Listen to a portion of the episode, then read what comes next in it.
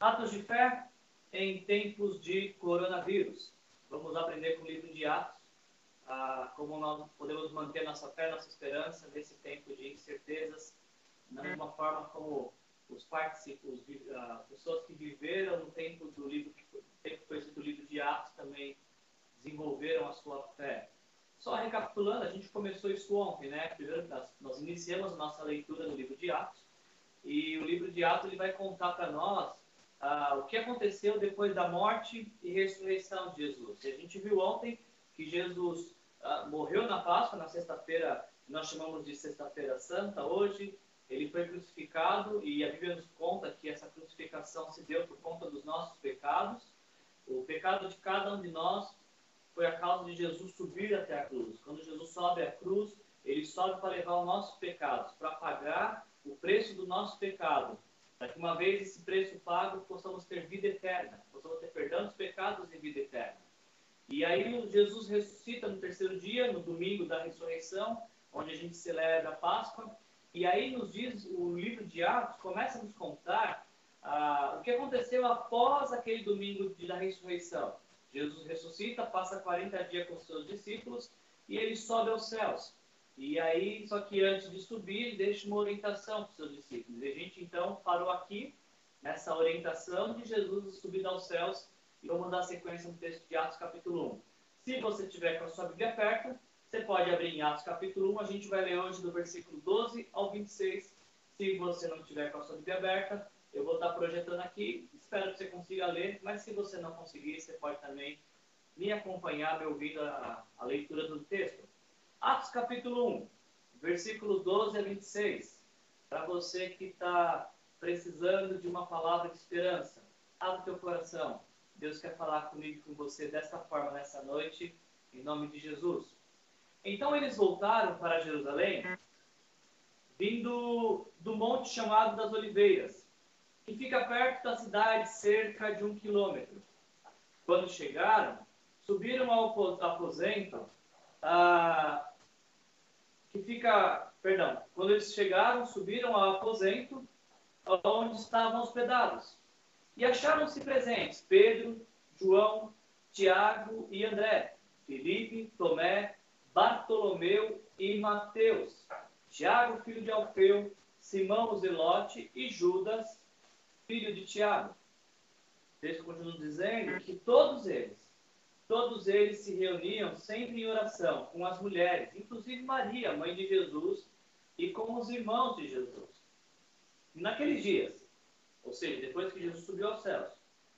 Naqueles dias, Pedro levantou-se entre os irmãos, um grupo de cerca de 120 pessoas, e disse: Irmãos, era necessário que se cumprisse a escritura que o Espírito Santo predisse por boca de Davi a respeito de Judas, que serviu de guia aos que prenderam Jesus. Ele foi contado como um dos nossos e teve participação nesse ministério. E com a recompensa que recebeu pelo seu pecado, Judas comprou um campo. Ali caiu de cabeça, seu corpo partiu-se ao meio e as suas vísceras se derramaram. Todos em Jerusalém ficaram sabendo disso, de modo que na língua deles esse campo passou a chamar-se Aceldama, e isso é campo de sangue. Porque prosseguiu Pedro, está escrito ah, no livro dos Salmos: fique deserto o seu lugar, e não haja ninguém que habite nele. E ainda, que outro ocupe o seu lugar. Portanto, ah, é necessário que escolhamos um dos homens que estiveram conosco durante todo o tempo em que o Senhor Jesus viveu entre nós, desde o batismo de João até o dia em que Jesus foi elevado dentre nós às alturas. É preciso que um deles seja conosco testemunha de sua ressurreição. Então indicaram dois nomes: José, chamado Bársabas, também conhecido como Justo, e Matias. E depois oraram: Senhor, tu conheces o coração de todos. Mostra-nos qual destes dois tem escolhido para assumir este ministério apostólico que Judas abandonou, indo para o lugar que lhe era devido. Então tiraram sortes e a sorte caiu sobre Matias, e assim ele foi acrescentado aos onze apóstolos. Ah, esse, esse pedaço que a gente está lendo hoje, esse, esse pequeno trecho que a gente lê hoje, a gente está chamando esse pedaço de unidos pela oração. Só, como eu falei para vocês, no começo do texto, quando a gente leu ontem, Jesus tinha dado uma ordem muito clara para, os discípulos. E qual era? Tenho certeza que a Ângela sabe, porque a Ângela fez a tarefa e enviou para mim. Ângela, parabéns, muito bem por ter se aplicado nisso. É, vocês podem perguntar para a Ângela, pode colar dela se vocês quiserem. Mas a ordem de Jesus, uh, que Jesus deu, que a gente viu ontem, é que eles não deveriam sair de casa. E você pode pensar, nossa, mas que coincidência. Pois é, vivemos tempos parecidos. No caso deles, eles não deveriam sair de casa porque Jesus disse que viria uma promessa sobre a vida deles. Jesus disse: Não saiam de Jerusalém até que, que o Espírito Santo venha sobre vocês, até que vocês recebam o Espírito Santo. Então, ah, esses discípulos, esse grupo de 120 pessoas que a gente acabou de ler, está reunido ah, e o, os versículos de 12 a 14 nos dizem que eles estão perseverando na, na oração. O texto que a gente leu na versão NVI diz que eles se reuniam sempre em oração. Outras versões, como a revista atualizada, diz perseveravam unânimes em oração. E ainda a NBT diz se reuniam em oração com um só propósito. Interessante isso. Isso me chama a atenção, preparando esse estudo hoje, de pensar. Lembra da cena? Jesus deu uma, uma ordem. Fiquem em Jerusalém até receber o Espírito Santo. Depois que Jesus dá a ordem, Jesus ainda dá, ah, faz uma outra promessa, diz que eles receberiam poder quando o Espírito Santo viesse sobre eles e eles seriam testemunhas de Jesus em Jerusalém, Judéia e Samaria e nos confins da terra. Inclusive, foi até esse versículo hoje que as nossas crianças ah, decoraram. E, e, depois que Jesus, então, faz a promessa e, e, e, diz que eles seriam testemunhas com o poder do Espírito Santo, Jesus sobe aos céus. E a sequência do texto nos diz isso, que ah, depois que Jesus sobe aos céus, esse grupo de 120 pessoas está orando está perseverando na oração. Estão, e essa frase eu achei fantástica da NBT, eles se reuniam em oração com um só propósito. O que, que seria orar com um só propósito? O que, que seria ah, ser persever, perseverar de forma unânime em oração? Eu estou imaginando que ah, pode se assemelhar muito ao que a gente está fazendo nos nossos dias, de, de clamar ao Senhor por misericórdia de clamar ao Senhor por cura, principalmente daqueles que de cura ou proteção daqueles que estão no grupo de risco. A, a, nossa, a nossa oração é unânime quando estamos orando de forma igual a, nos nossos dias pelos profissionais que não puderam parar para que a nossa sociedade pudesse continuar, profissionais da limpeza, da segurança, da saúde. e nos diz o texto que os discípulos estão orando de forma unânime. É, agora eu fico pensando, né, qual, seria, qual será que era o teor dessa oração? Qual era essa oração unânime que eles faziam? Se a gente pensa no, no que ouvimos ontem, isso nos leva a pensar que a oração que eles estavam fazendo era justamente para que Jesus cumprisse sua promessa. A minha imaginação é que esses discípulos estão orando, Senhor, derrama sobre nós o teu Espírito.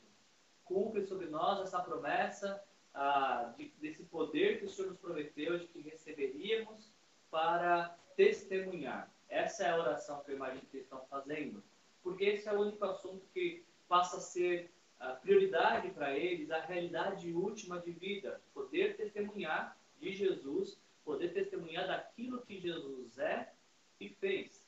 E eles estão orando, unânime, ah, juntos a todo tempo, ah, e me chama muita atenção o, fato que neste grupo de 120 pessoas, consta também nessa lista os irmãos de Jesus.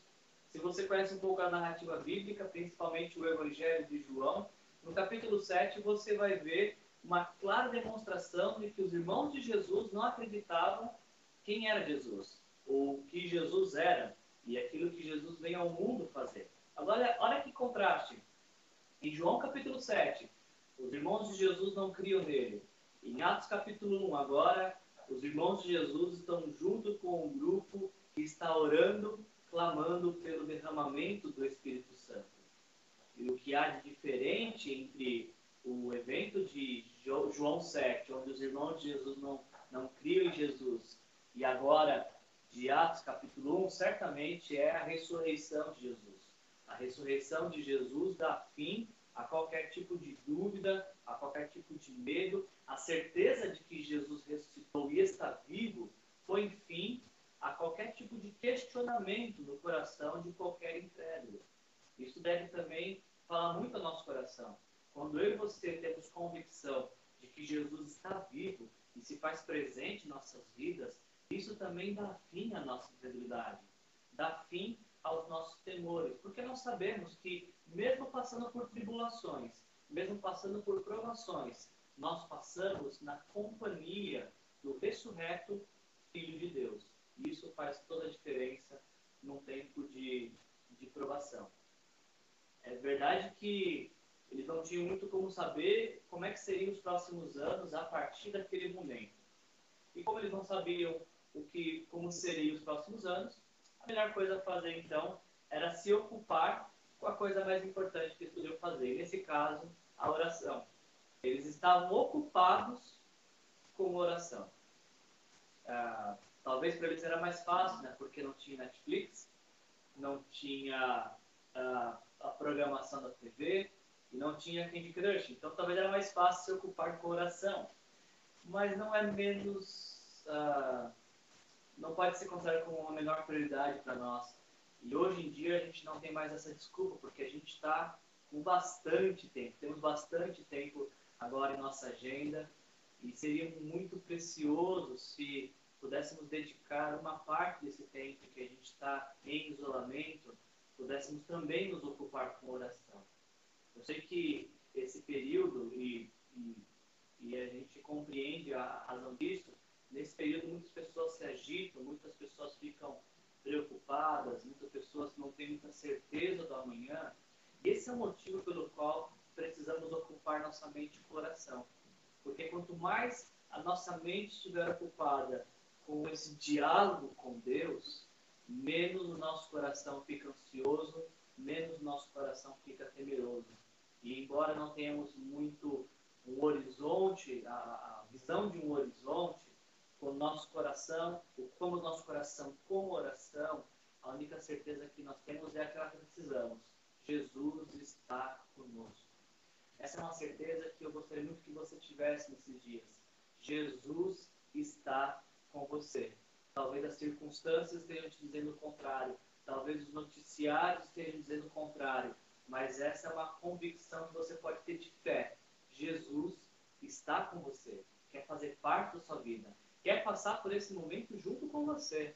Então, se ocupe com oração nesses dias, reserve um tempo do seu dia, até mesmo consagre esse tempo e diga, Senhor Jesus, já que estou confinado, já que estou em isolamento, isso não significa que eu esteja isolado do Senhor. Então, nesse período do dia, eu vou reservar alguns minutos em oração.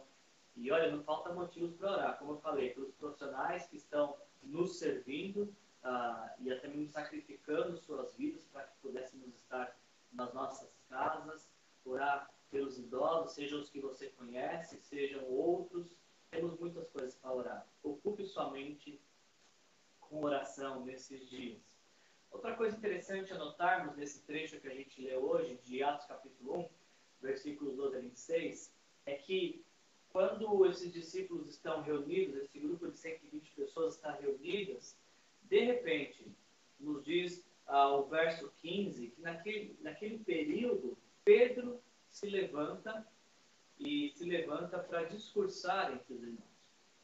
Se você conhece também um pouquinho de narrativa bíblica, você sabe que esse Pedro que se levanta aqui é o mesmo Pedro que alguns dias atrás, na Páscoa, negou Jesus. Agora, tente se imaginar você ah, neste grupo, 120 pessoas, reunindo em oração, unânimes, com um só propósito. E do nada levanta o Pedro, o Pedro que tinha negado Jesus, para tomar palavra, para se dirigir ao grupo. Quais seriam os possíveis pensamentos que, surgiriam? Se você é tão pecador quanto eu, talvez você pensaria: Ah, o Pedro, o que, que o Pedro quer falar agora? alguns dias atrás negou Jesus, agora vai querer falar? Eu não sei muito bem quais foram os pensamentos que, que surgiram naquele momento, mas o fato é que Pedro se levanta, e é interessante que Pedro não se levanta para se promover, ou para reivindicar algum lugar de primazia entre o grupo, ou até mesmo para fazer uma campanha para liderar aquele grupo. Pedro simplesmente se levanta para trazer à tona uma realidade que talvez não estava muito clara para todos. Pedro se levanta e, através de textos bíblicos, Pedro relembra aquele grupo. Primeiro, que as Escrituras, a Bíblia já dizia que surgiria um, um traidor. E Pedro também, pelas Escrituras, entende que outra pessoa deveria ocupar o lugar daquele que abandonou a caminhada. Então eu acho bacana essa, essa postura de Pedro, de mesmo em momentos de incerteza, como é que vai ficar nosso grupo, o que a gente faz daqui para frente, porque Jesus simplesmente falou que a gente receberia poder, subiu, e como é que a gente faz agora para ser esse, esse grupo que Jesus comissionou? A, o referencial de Pedro são as Escrituras. Volta para as Escrituras. No tempo de incerteza, no tempo de dúvida, as suas respostas são encontradas na Bíblia, nas Escrituras. É o que Pedro faz. Pelas Escrituras, ele relembra de que essas Escrituras já diziam que Jesus seria traído. E, e a mesma Bíblia também diz que seria importante que outra pessoa ocupasse o lugar do traidor. Eu acho que isso deve falar muito ao nosso coração e nos trazer o questionamento sobre o que é que conduz e como que a nossa vida é conduzida. Será que nós também temos a nossa vida conduzida por aquilo que está escrito na Bíblia? Será que em tempos de dúvidas, de incertezas, de questionamentos, o nosso referencial é o que está escrito? Esse é boa, um outro bom exemplo para nós e uma boa a perspectiva para esses dias que a gente está vivendo. Se você tem questionamentos no seu coração, você vai encontrar resposta para esses questionamentos na palavra de Deus. Se você está inquieto, coisa,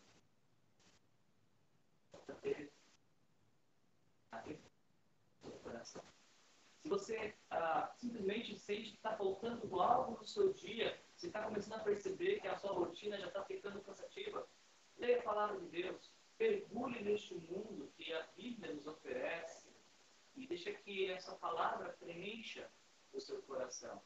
Você vai perceber que, na medida que você vai se desenvolver na meditação bíblica e entrando naquelas histórias e, e buscando compreender o que foi escrito e qual que é o princípio prático que você pode tirar para a sua vida daquilo que foi escrito, você vai perceber que o seu coração começa a mudar mesmo que nada no mundo exterior mude.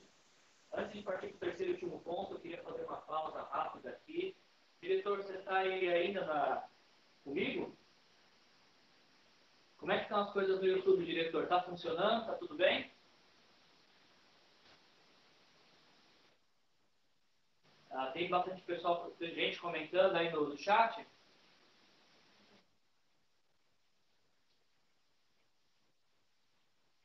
Ok. Ah, acabei de receber um comunicado aqui da minha empresária que o Instagram caiu. Então, eu vou tentar recomeçar mais uma vez o Instagram e aí a gente caminha já para o final.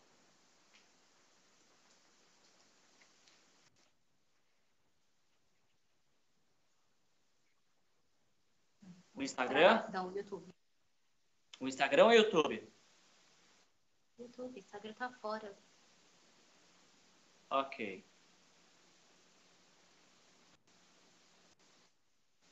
O pessoal migrou pro YouTube.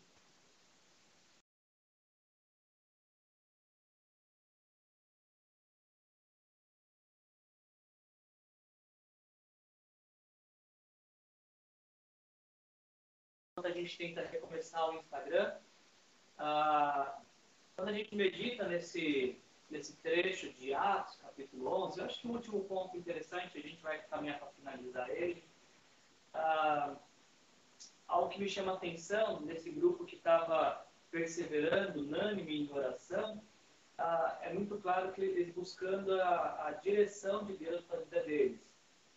interessante, depois de eles estarem perseverando, unânimes em oração e buscando orientação na palavra de Deus, agora eles vão, encerrar esse, esse trecho vendo esse grupo buscando orientação de Deus. A fé desse grupo que passa a ser guiado tanto pela oração quanto pela palavra. E agora isso resulta numa direção de que Deus estaria dando para a vida deles. E aí eles estabelecem, eles entendem pela Escritura que precisava alguém ocupar o lugar de Judas. Então, o que, que eles fazem? Primeiro estabelecem um critério. Então, quem é a? Senhor, tu eles estabeleceram um critério, eles, ah, Senhor, ah, tem escolhido. A questão diz que eles tiram sorte e a sorte cai sobre Matias. E aí, é nesse Judas. E qual é a nossa dificuldade com isso? Algumas pessoas não têm dificuldade nenhuma, porque eles simplesmente consideram que Deus tem um pouco de dificuldade com ele, porque a sorte não parece ser uma resposta de Deus. E isso vai complicar ainda mais quando você vai avançando na leitura de Atos e você vê que Paulo escreveu 13 cartas do Novo Testamento, gera aquele questionamento: será que não podia um pouquinho mais? Será que ao invés de decidir agora quem deveria ocupar o lugar de Judas, não dá para esperar só um pouquinho mais? Então nós temos essas duas posições. Aqueles que acreditam que não tem problema de Matias ter sido escolhido, porque se jogou para o alto lá, a tampinha, cara coroa, caiu, cara era Matias e coroa era o outro que eu esqueci o nome agora. Se caiu para um é porque Deus permitiu. E ponto final. E outros pensam, poxa, mas o Paulo surgiu ali depois. E sabe, gente, essa não é uma questão tão simples assim. Eu, eu li muitos comentários bíblicos hoje e essas são posições divididas mesmo. Tanto, é, alguns até dizem que Paulo não se considerava como um dos doze, mas até em 1 Coríntios capítulo 5 ele diz que ele é um de uma segunda classe, ele é um que nasceu fora do tempo, ele é um que, que vem depois. E outros que pensam, não, realmente há uma precipitação aqui, há uma, uma forma de responder por Deus.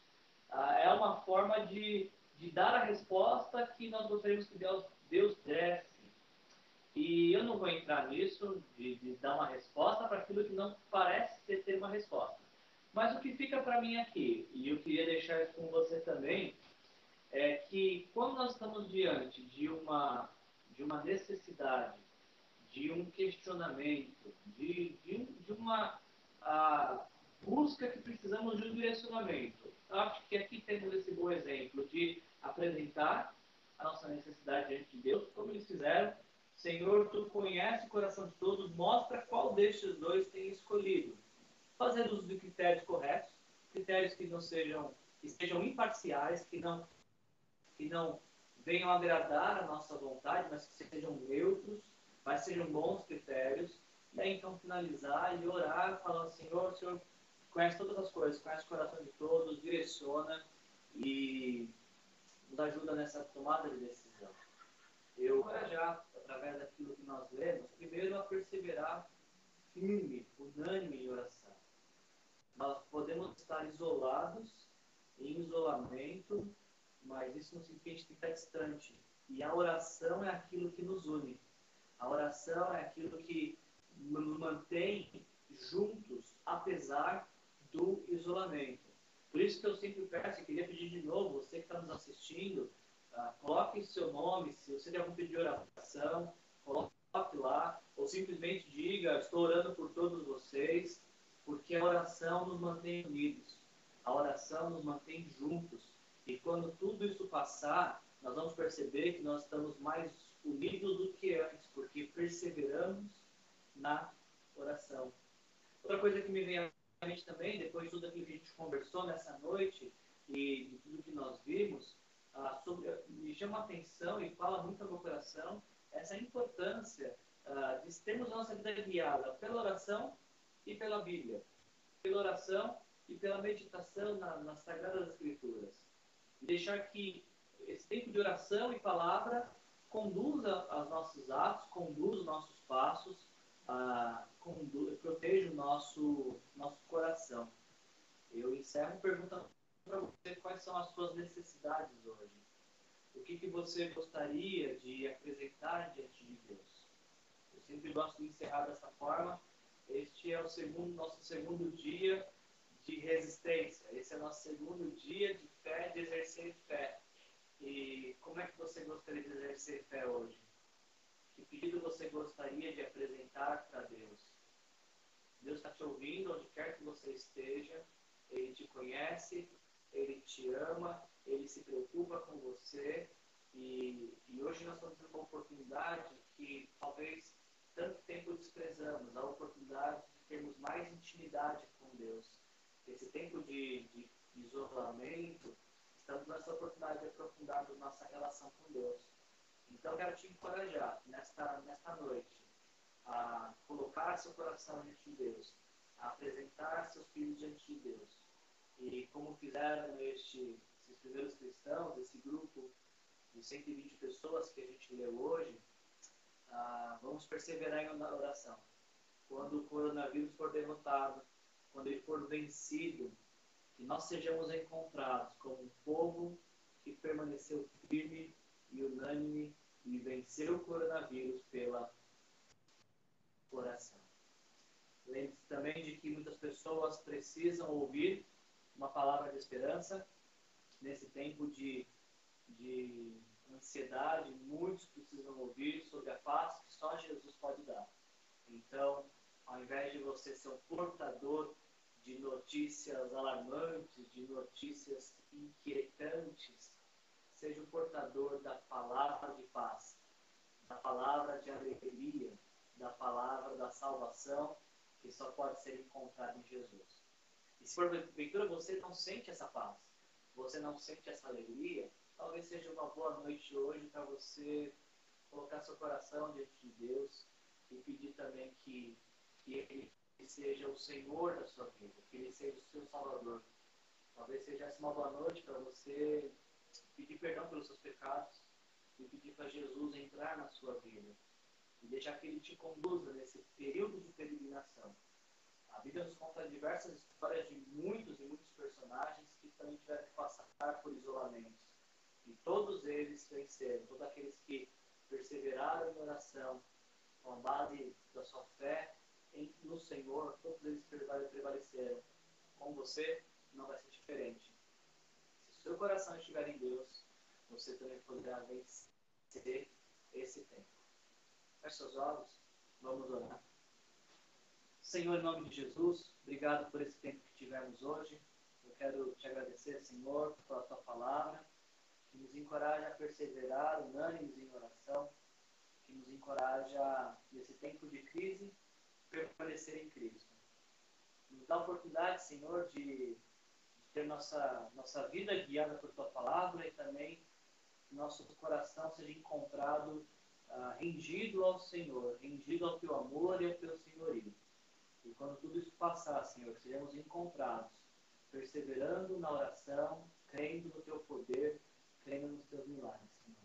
Abençoa cada pessoa que está assistindo essa noite. Cada pessoa que dedicou esse tempo para estar também perseverando neste estudo, ah, nesta, nesse tempo de, de meditar a tua palavra. Nos ajuda a ter atos de fé, Pai, nesse tempo de coronavírus. É que eu te oro e agradeço em nome de Jesus. Amém.